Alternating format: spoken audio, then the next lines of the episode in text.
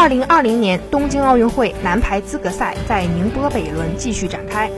首战三比一力克芬兰，此战二比三不敌加拿大后，中国男排迎来小组赛最后一个对手阿根廷男排。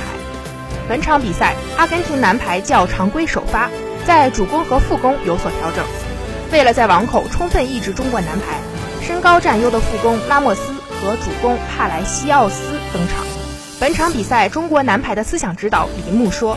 中国男排要放下包袱，过多考虑场外因素会缩手缩脚。”比赛中拿下首局后，中国男排连丢两局，提前无缘出线，最终以二比三不敌阿根廷队。央视主持人黄子洲说道：“九月份的亚锦赛对于中国男排至关重要，中国男排一直在孤独中前行，没有女排那么多的关注度。”